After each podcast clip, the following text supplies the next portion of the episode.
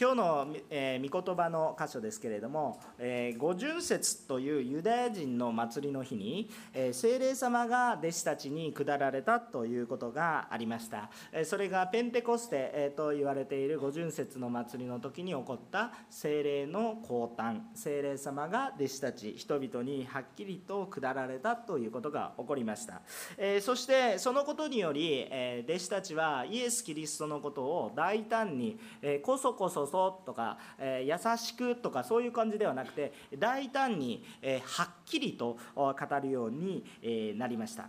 それまではイエス・キリストのことを語る勇気も力も大胆さも確信も何もないような状況にあったのにもかかわらず、え、変えられていって、えそして、え、この大胆に証しをすることができるようになった。それが精霊様の技だったということを体験した後に、えー、人々がたくさんのところで、えー、救われていきそして癒しも起こり、え、そのようなことが起こっていたわけです。えー、ですから大胆さが与えられましたからそれは自分が救われたという確信とそしてイエス・キリストの救いは確実だということをはっきりと分かったからこそ大胆になったわけですけれどもその大胆になったゆえに、えー、こう神殿でも人の前でも人の前に出ても祈れるようになったわけですね、えー、ですからあこの普段の祈りも神殿で行うこともあったようです。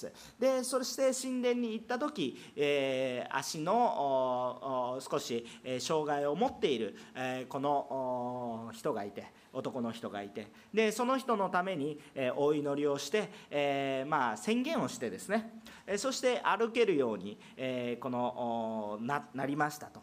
そのようなことが起こりました。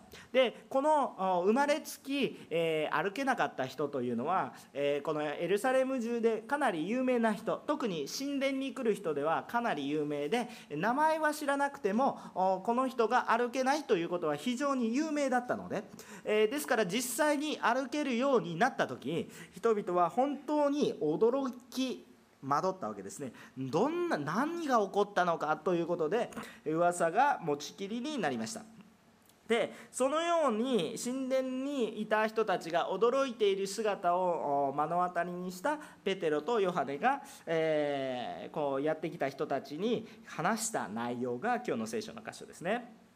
で精霊様に満たされた弟子たちはキリストの証をします。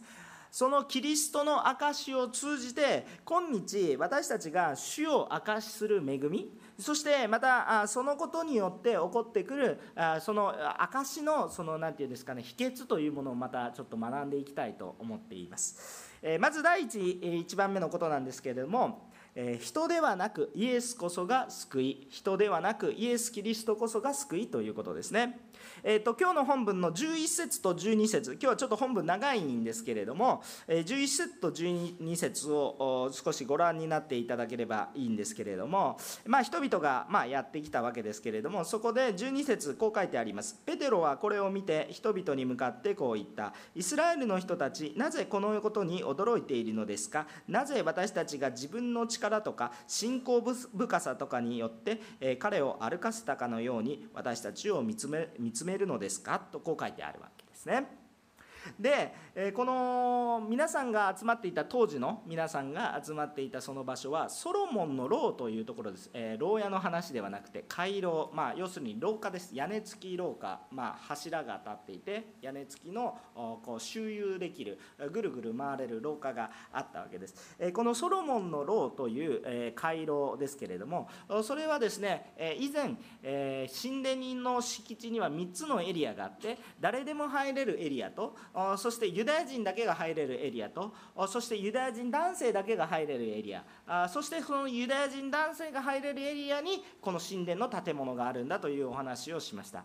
ソロモンの回廊というのはこの神殿を囲む誰でも入れる庭がありましてそれを四方全部覆っているわけですけれどもさらにその周りその庭の周りを全部周遊するような囲むような一番外側にあるようなそのような周遊するる、えそういう廊下があったわけです。屋根付きの廊下、え当然、えそのところは誰でも集まれるわけですね。女性でも違法人でも皆が集まれる。そのようなところで、えペテロは証しをしたんだということなんですね、え歩けない人が歩けた、えですからこれは違法人にもまた女性にも男性にも語られた御言葉なんだということ。全ての民に対して語られた証なんだ当時そのことに対して関心を持ったもしくは驚いた人々に対して語られた言葉なんだということを思います。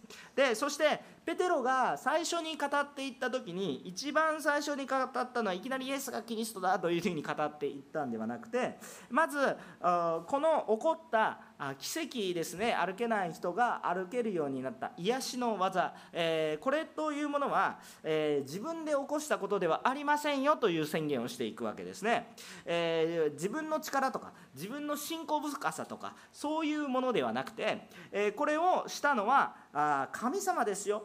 イエス様ですよ。偉大なことをしているのはイエス様。私は何でもありませんということを告白しているわけです。でこれは非常に重要な私たちがクリスチャンとして非常に重要な姿勢だと思います、えー、私たちがキリストを証しする時の基本姿勢は、えー、例えば、まえー、バプテスマのヨハネ、えが告白した言葉に集約されると思うんですが、えヨハネの3章の30節に、えバプテスマのヨハネが、えこのこのように、言っているわけなんですね。イエス様のことをあの方と呼びながらこのように言っています。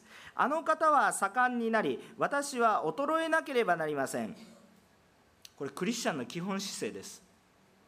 あの方は盛んになり私は衰えなければなりません。えっとこれはクリスチャンの基本姿勢だと思います。で多くの場合、えっと、皆さん今日も礼拝に来てるんですけど、えー、あの方を使って私は豊かにならなければなりませんと思っているのならばそれはクリスチャンとしての基本姿勢を分かっていないことになります。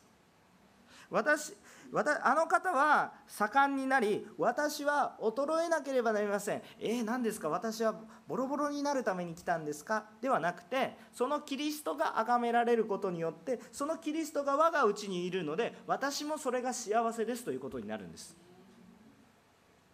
普通多くの場合、えー、ご利益宗教といいますかさまざまなものは私が盛んになりということを求めていくわけですけれども当然それは当たり前の話です。当たり前の話っていうのはいいと言っているわけ正しいと言っているわけではなくて、え当然皆さんが求める正常な心を持っていればですね私は痛めつけられる方がいいというふうに考えている人はちょっと違うわけです。そうではなくて私の人生が豊かになっていってほしいと願うのは当たり前のことでそれが罪であるとは言いません。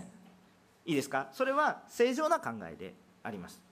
けれども私を豊かにするのは私が豊かになるからではないということなんです。本当に私が本当に神様の中にあって生きる喜びを回復していくということはキリストが私のうちに豊かになる時に初めて喜びになる。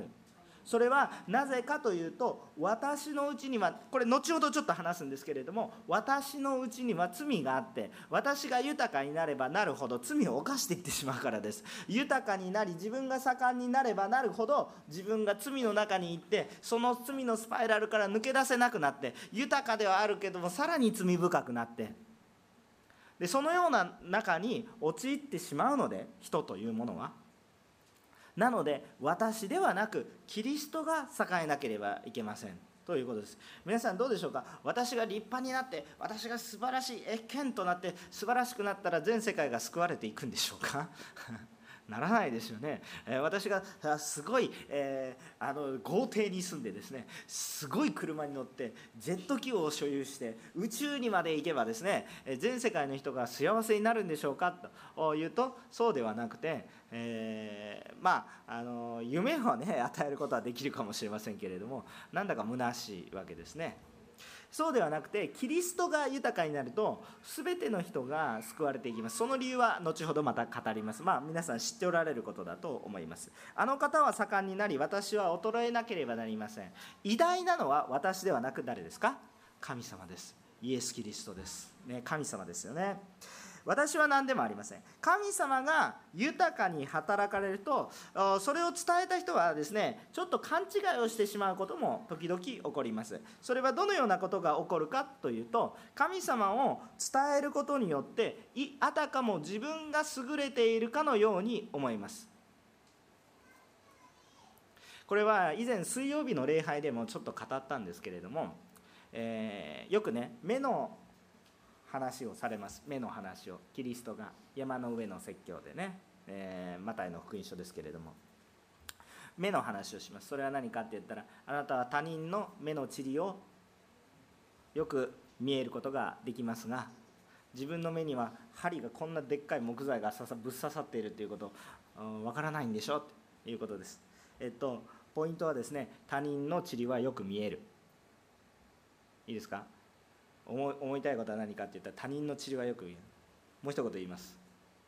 自分の目に針がぶっ刺さってても他人の治療はよく見えるということです。これ真理です。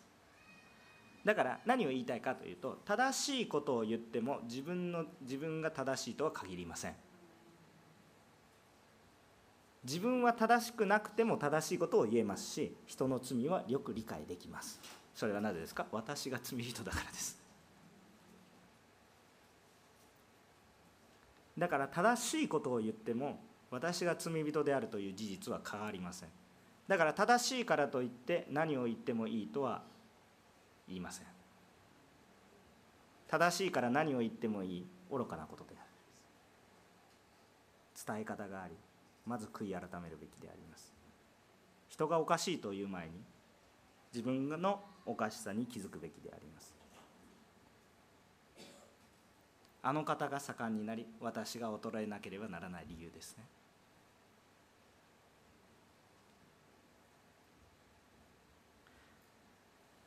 神様が豊かに働いているのを見ると自分がさも正しいかのように思いますがそうではなく神が正しいだけであって私は私の問題として以前に私の問題は以前も私の中にあるということです。それは覚えておかなければいけません。私は御言葉を今伝えていますがだからといって私が偉大なわけではありません。ただ主が語りなさいという権威はあるのでそれを大切にします。だからメッセージを通してああ西山のメッセージは良かったと思ったらメッセージは半分失敗です。恵まれたことは良かったですか？その人は西山を見たのでメッセージは失敗です。意味が分かりますでしょうか？キリストを見なければいけません。傲慢な気持ちを持ってキリストを証しすることはできません。傲慢な気持ちを持って人々を証ししてキリストに導くことはできません。それはいくらキリストの話をしてもその人の話からその人が見えるからです。その語る人が見えるのではなくキリストが見えなければ何を言っても虚しいわけです。いいですか？キリストを信じてなくてもキリストを主ですと口で言うことはできますよね。これ読んでください。はい読みました。って言ったら読めますよね。誰でもできますよね。でも傲慢な気持ちを持っていたらそのメッセージは伝わらないわけです。言葉は伝わります。知識は伝わります。でもそのメッセージ主の御心は伝わりません。傲慢な気持ちを持っているとその人の傲慢が伝わるだけであってキリストは伝わらないということです。だからペテロはまず何を言ったのか私じゃないですよ。疑問形ではあるんですけれども疑問形問いかけるようにあなたは私がしたとでも思っているんですか？と言って違いますよって自明の理でねそんなことは違いますよって分かる。答えははっきりとは言わないんですけどそのようにあえて問いかけるような言い方を持って言っているわけです。で日本の教会っていうのはそれほどね誇れるような状況にないですね。えっと、私の個人の教会が優れています。あまあいいですよ。もうそれこそ傲慢なんですけれども、えっと、どうぞどうぞ見てください。この日本の中で、えー、例えば東京の交差点を歩いている。横浜駅の交差点を歩いている。その人たちを見てイエス様信じる人アーメンって言った時アーメンっていう人が何人いますかって言ったらほとんどいなくて大丈夫ですか？ちょっとあなたこっちに来てくださいとか言って逮捕されてる。逮捕はされないですけれどもちょっと騒がないでくださいとか言われたりね。えー、自分の今の教会が状況がいいからといってえー、それ私たちは素晴らしいんだとか言ってたら本当に愚かな何を言っているんですかという状態になるわけです。私は正しい私は正しい。私の教会はうまくやってる。他の教会はそんなのは虚しいわけですよ。そんなのは虚しいわけですよ。もう少し全体で見て見てくださいと。やることはいっぱいあって。悔い改めることもたくさんあって。そんなこと誇ってる暇はないわけです。誇るのは神様が今日まで守ってくださったということを誇ったらいい。もう本当にそれだけなんですよ。クリスチャンの生活。クリスチャンからキリストを取ったら何にも残らない。なんかちょっと残るとかね。じゃなくて何も残らないと。そのような私たち。礼拝からキリストを取ったらもう何にも残らないと。私たちはそのような礼拝キリスト者となりたいわけですね。このような私たちの日本の教会の現実であるにもかかわらずですねそれでも私たちは傲慢になりますよっていうのを教会生活が長い人はよくご存知かなと思います。私が説教されるまでもなくよくご存知だと思います。教会の中で争い事がある。悔い改めなければいけません。争いをしている時にキリストが見えますか？ということで。ある罪があるならばそれを示さなければいけません。罪は憎まなければいけません。けれどもその示し方はどうでしょうか？その言い方はどうでしょうか？そのアプローチの仕方はどうでしょうか？その奥に許す心があるんですか？それとも裁く心ですか？あなたは裁けるんですか？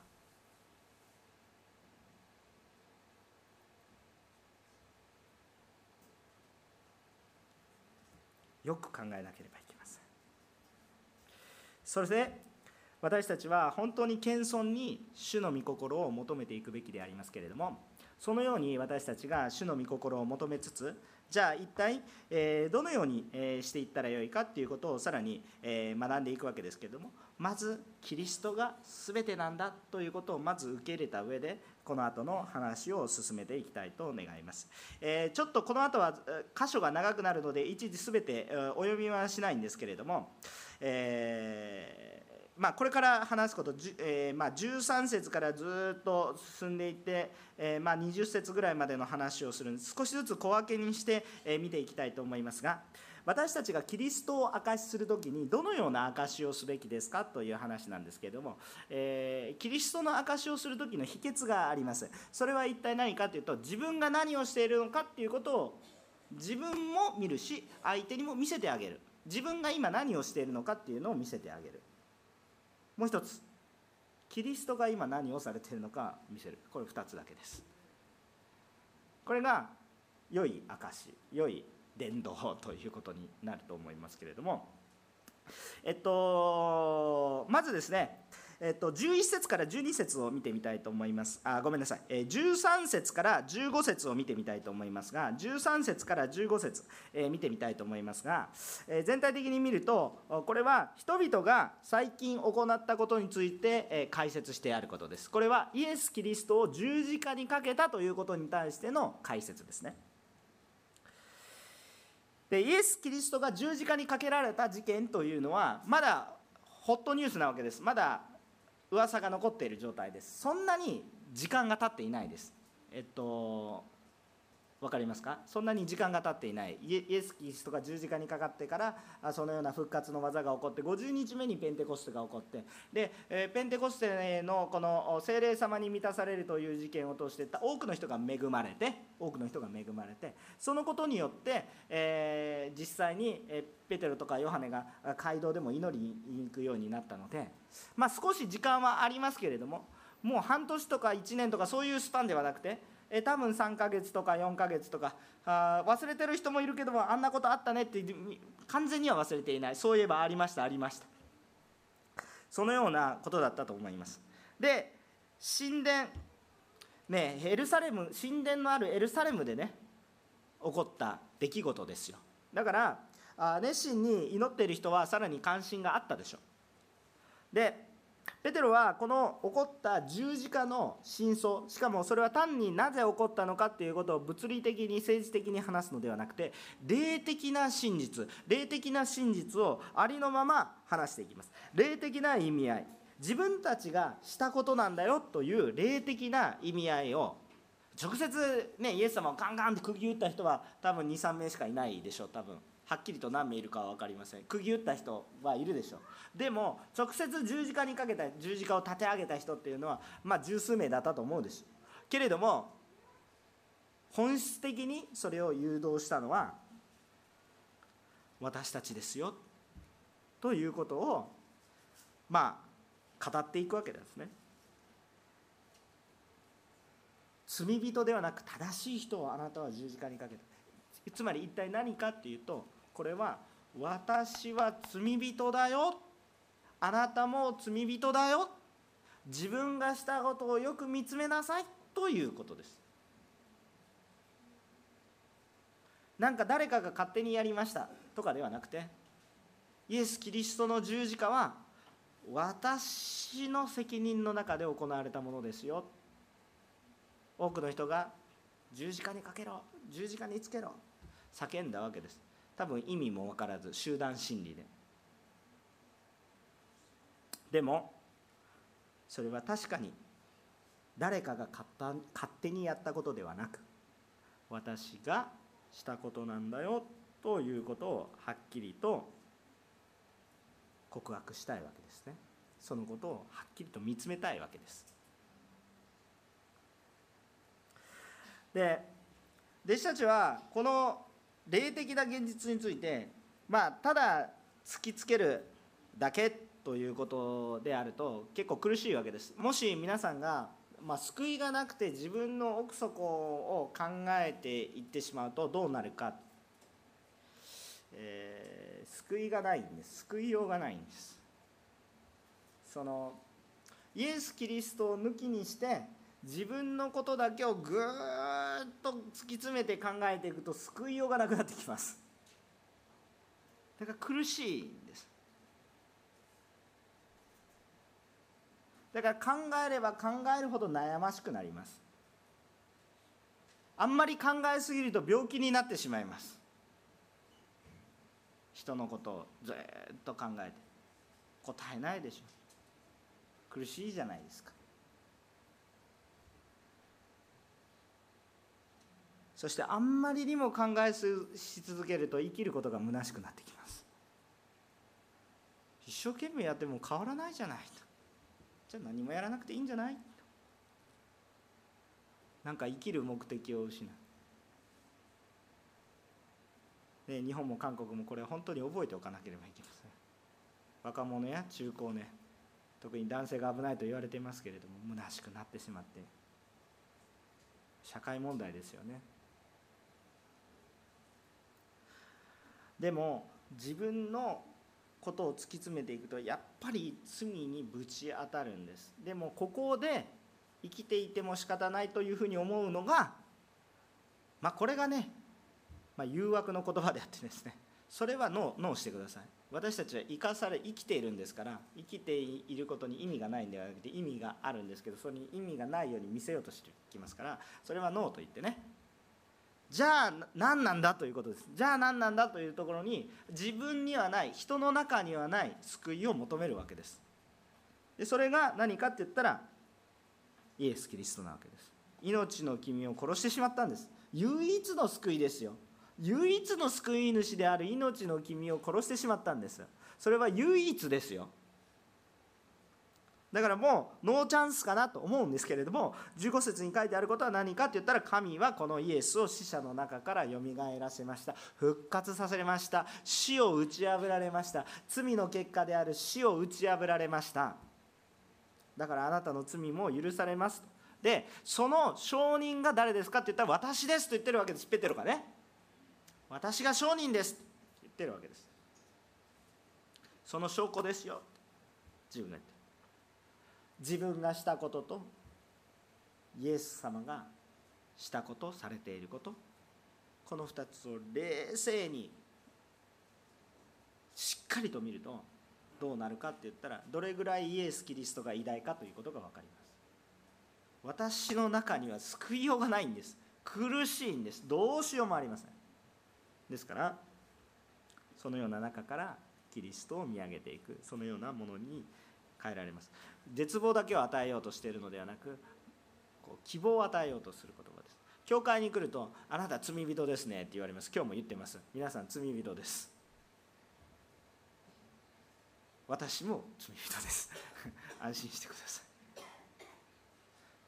皆さん私は普通ですよ。そんな悪い人ではありません。そうですか？普通ですか？おめでとう。あなたは罪人です。私はそんなことは特別良いことはしたそれでも罪人です。厳しい現実ですね。でそのそういうことを言うから教会はちょっと嫌がられる。罪人罪人って言ってお前はどうなんだ？お前偽善者か？はいそうです。偽善者です。どこまでやっても私の技は偽善者。どこまで行っても私の技は偽善者。どれだけ素晴らしいことをやっても偽善者にしかなれない。そうじゃなくてキリストの技が私のうちに起こるときに善なるもの義なるものへと変えられます。あなた偽善者だって言われたら怒りますか？普通怒りますよね。怒りますよね。そうですよね。でもどうですか？自分で罪人だって認めてたらあなた偽善者だって言われたらはいそうですね。その通りですと。なりますよね。偽善者、まあ、かつて私も偽善者だって言われて、まあ、今でも気持ちのいい言葉ではありません。ああ嫌だなと思います。でも認めざるを得ません。でもそれでも救いを求めます。それでも死を求めます。だから悔い改め続けます。ちょっとメッセージが先に先走ってしまってるんですけれども16節から18節。16節から18節を見ます。だからキリストがされたことは私たちの罪を解決するため復活されたわけですから 16節から18節を見るとこのイエス様がされたことに注目していくと私たちが救いを受けていくよっていうことを言ってるわけです。自分の行いではなく自分の行いは認めつつもイエス・キリストがされていることは一体何か。この皆を信じる人がその信仰のゆえに歩けるようになったでしょという話です。私が歩けるようにしたので神様が歩けるようにしたんですよ。だから神様があなたを救ってくださるよ。奇跡を通してイエス・キリストを表しているんですよ。奇跡を通して「えへん私すごい預言者でしょ」それはそれはもうダメです。分かりますか？キリストを表す神を表す神様がこれをされる。皆さんが今目の前にしているこの歩いた人とはこれ否定できないでしょ？でもこれは私がしたことではありません。これは私たちに信仰の確信を与えるものであります。いいですか？皆さんイエス・キリストのことを今日ちょっとメッセージ下手くそですね。私ちょっと先走ってるんですけれども。皆さんイエス・キリストのことを証しできますか？なぜできますか？自分がイエス様のことを知っているから？知っていてもできなかった経験あるでしょ？許しなさいって言われてても許せない理由があるでしょ？でもそれでも許せます。救われます。癒されます。なぜですか？主がされるからですよ。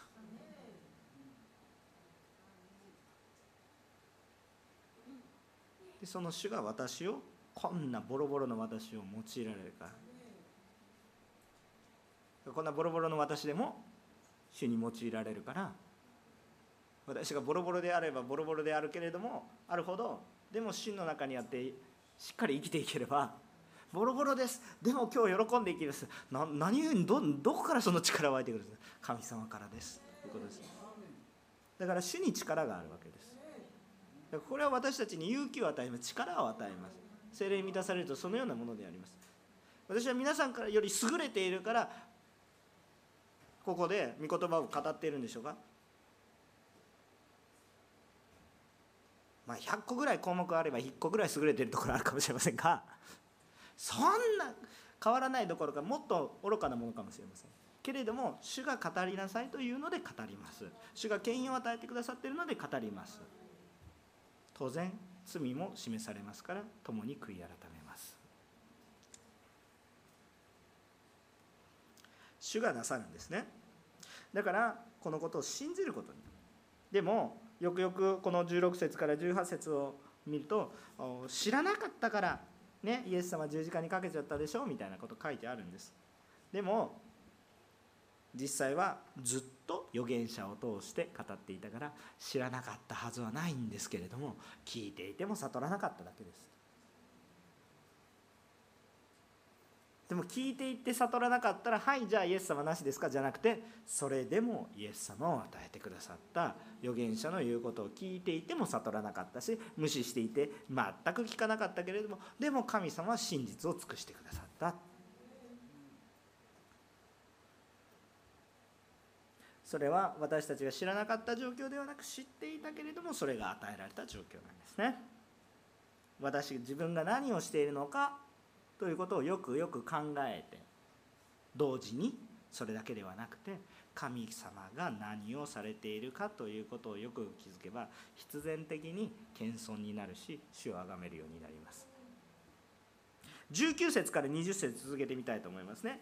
19節20節。ちょっと重要なんで19節は読みましょうか。19節は読みましょうか。3はい。そういうわけですからあなた方の罪を拭い去っていただくために悔い改めて神に立ち返りなさい。アメン。感謝いたします。で私たちは罪は明らかにしないといけないんです。いいですか？罪は放っておいてはいけなくて罪は明らかにされなければいけません。罪は悔い改める。ただ明らかにすることは正しいことなんですが罪を明らかにすることは正しいことなんですけど目的を誤ってしまえば何の意味もありません。主は罪をあがなうために明らかにされますし私たちが悔い改めるために罪を明らかにされますがそれは悔い改めるためであって決して私たちを誹謗中傷人格して卑下するためにことさら痛めつけるためにそれをしていないんです。さあ私たちの行動はどうでしょうか？裁くために罪を明らかにしているということはやっている行動は同じです。正しいことですけれども人を殺すようなもの。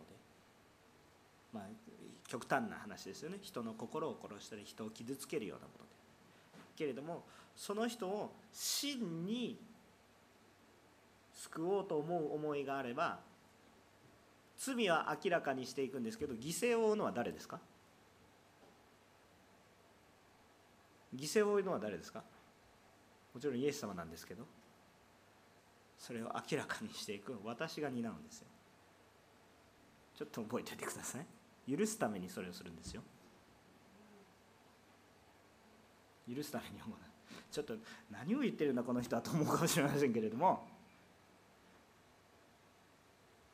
罪を明らかにしてその人を傷つけるために罪を明らかにして「俺は思い知ったか」ってやるためにそれをするわけではなくて私たちが罪を明らか罪を明らかにしないといけないです。これは現実。でもその人を傷つけるためにすることではない、まあ、傷ついてしまう時は仕方がないんですけれども。しかしそれを表すのはその人が神に立ち返るために悔い改めるためにするべきことであってその時に犠牲を負うのは誰ですか？私も共に背負うんですよそれ。でも私背負いきれないでしょ。誰が一緒に背負ってくれるんですか？キリストが背負うんですよ。分かりますか？よく分かっていれば私たちの言葉考え方行動夫婦喧嘩する時にちょっと考えてみてください。確かに間違ってることは間違ってるんです。私も間違ってるんです。その時に何なんですか？じゃあ問題はそこにありますよね。じゃあ問題夫婦喧嘩する時バーって私たちもしますよ。夫婦喧嘩 していてですね。じゃあ問題で私も正しいこと言う。でも正論を言う。でも正論を言い続けたら永遠に喧嘩し続けるじゃないですか。いやうちの家庭だけかもしれませんけれども。正論を言い続ければいつまでたっても喧嘩し続けます。そうではなく問題は問題として定義するけれどもそれを一緒に背負った時に一緒に悔い改めた時に解決は起こります。でも根本的な罪の問題っていうのは私たちがいくらやっても難しいのでキリストが追ってくださらなければいけない。それはむしろ私たちの小さな小さな生活の隅々にまで至っていてあこれぐらいのことはイエス様関係ないだろうと思っていますけど何気ない誰かが勝手にしたんでしょ違うんです。キリストがされたことと自分のされたことをよく見てみるとそれが現実感でもって言ったらああこんな小さいことでも感謝できます。こんな小さいことでもイエス様あなたの中にあって私今日なんか嫌なこと言われたんだけどあ神様本当に嫌だったけど心に気づかなかった感謝ですね。何か本当に小さな小さなそのところの変化が起こってくるわけです。ですから何を言いたいかというと自分がしてきたこととそれから主がなされてきたことの状況が整理できるとそれは自分がなすべきことが分かります。何でしょうか？先ほど読んでいただいたように悔い改めて神に立ち返りなさい。それしか方法がないということが突き詰めれば突き詰めるほど見えてきます。回復の時はありますよ。メシアを下してくださるんだということですね。でえっと3つ目のことですね。1番目のことは何か？もう一回繰り返しますけど私が素晴らしいんじゃなくてキリストが素晴らしいんですよ。2番目のことは証しの中でどのような証がされたか私は何をしたのかキリストは何をしてくださっているのかをちゃんと見ましょう。そうすれば私のすべきことが見える。それは何ですか？悔い改めですね。神に立ち返ることです。主を信じることです。イエスを信じること。3番目イエスはあごめんなさい。主は語られ続けます。ということですね。えっと先ほど20節も読みましたし、えー、それは今私たちが主が使わせてくださり今メシアをね使わせてくださるためなんですけど21節以降はちょっと昔の話がだいぶ出てきます。出てくる人としてはモーセサムエル、えー、アブラハムとこういうような人たちが出てくるわけですね。でこういう人たち。でこういう人たちに通してたびたび語られてきたことでありますけれどもモーセにもそう言っていました、ね、預言者に聞き従いなさい。この預言者とはキリストのことなんですけど預言者に聞き従いなさい。そうすれば神様が祝福をお立てになる。ところが聞き従わない者はまあもともとの滅びにそのまま滅ぼされますよ。裁きの中にありますよ。これはもうずっと昔から言ってる言葉です。ねモーセの時からあ言っていますよ。次に出てくるのがサムエル。サムエルですね。サムエル。でサムエルに語られてもあなたの子孫によって地の諸民族は皆祝福を受ける。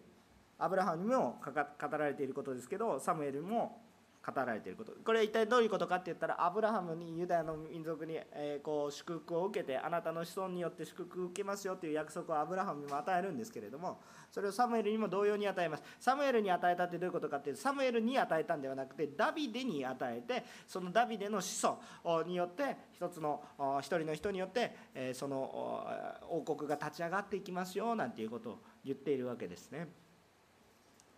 でそのそのその人が一体誰かって言ったらそれがイエスだと言ってるわけですよ今。だから昔から実はずっと語られて生きていてしかもそれはイエスなんイエス・キリストは聖書を読み解く鍵ですね。キーですね。鍵ですね。だからイエス・キリストを持って聖書を読んでいくといいですか？旧約聖書にイエス・キリストという言葉は出てきません。けれどもイエス・キリストというものを常に頭に置きながら旧約聖書を読むとその神の忍耐神様の思いアダムの罪を犯したその時からずっとイエス・キリストの計画救いの計画はずっとされていてそれが人々に分かるためにずっと主が忍耐されていて時々裁きもあるけどそれは罪あなたが何をしているのか分からすためであって立法を与えているのはあなたが何をするため予言は神が何をされるのか言ってることであってこの2つの証がこれから予言という形でずっとされていて歴史としてずっと学ぶことができてこのキリストというものがキーなんです。救いの鍵なんですね。聖書を紐解く鍵なんですね。新約の時代もそうです。私たちの時代もそうです。語られ続けているわけですね。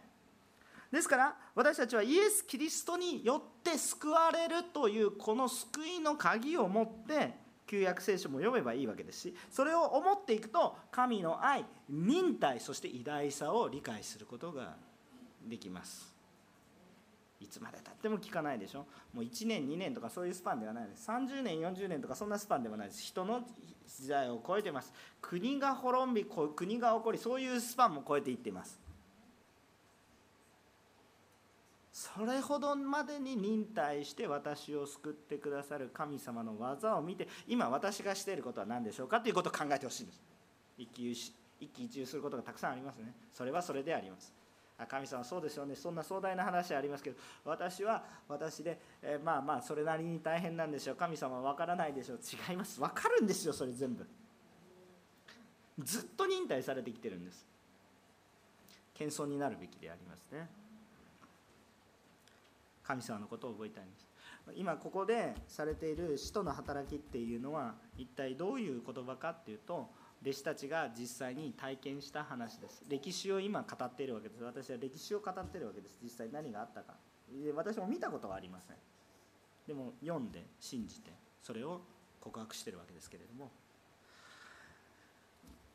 私たちがこの聖書の歴史を聖書の話をですね何かどこかどっか遠い話ではなくてですね今ここにある私の証なんだと言ってつなげたいわけです。だからメッセージを語ります。今これはペテロが語った証を語ってるんです。ペテロの語った証の方が私の証より優れてるわけですよ。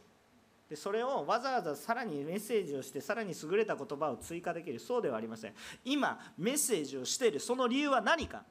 この当時起こったことは私たちと直結しているんだということを話したいわけです。主はかつても語られ続けてきた、えー、このペテロがこの当時ねこのソロモンの回廊にちょっと想像してみてください。ソロモンの回廊にいて癒された人がいてびっくりしているそのような状況の中で話している。私たちは罪人です。キリストが救いです。だからキリストを信じて悔い改めてくださいね。と宣言しているわけです。でもそれはかつてかつて昔のはるか祖先の昔からずっと語られてきたあの予言が今ここで成就しているのが分かりますか？と伝えているわけです。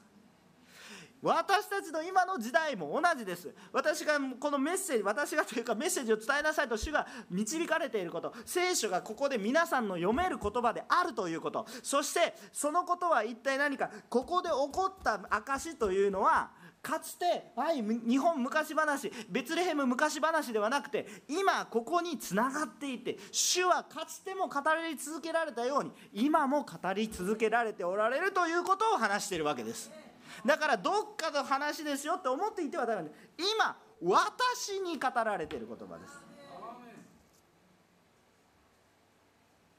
26節。神はまずそのしもべを立ててあなた方にお使わしになりました。それはこの方があなた方を祝福して一人一人をその邪悪な生活から立ち返らせてくださるためなのです。アメン。それはそのしもべイエス・キリストを立てられたのは今日私が立ち返るためです。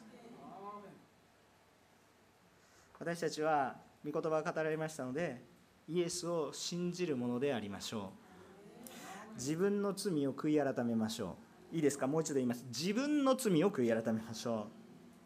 主の言葉に耳を傾けましょう。